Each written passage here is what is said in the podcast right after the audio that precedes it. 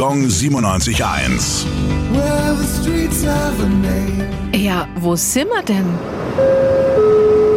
Minerva Straße, Nürnberg. Wahrlich göttlich ist diese Straße, die mitten durch die Gartenstadt führt. Kein Wunder, denn sie wurde nach der römischen Göttin Minerva benannt. Sie war eine der wichtigsten römischen Gottheiten und wurde neben Jupiter und Juno als eine der drei Stadtgottheiten auf dem Kapitol verehrt.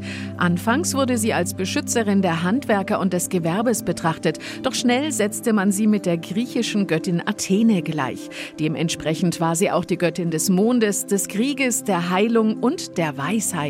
Es gibt auch einen Asteroiden, der ihren Namen trägt, eine ehemalige Mikronation im Pazifik, mehrere Fußballvereine, einen Gletscher am Südpol und ja, und eben die Minerva-Straße in Nürnberg. Gong 97.1.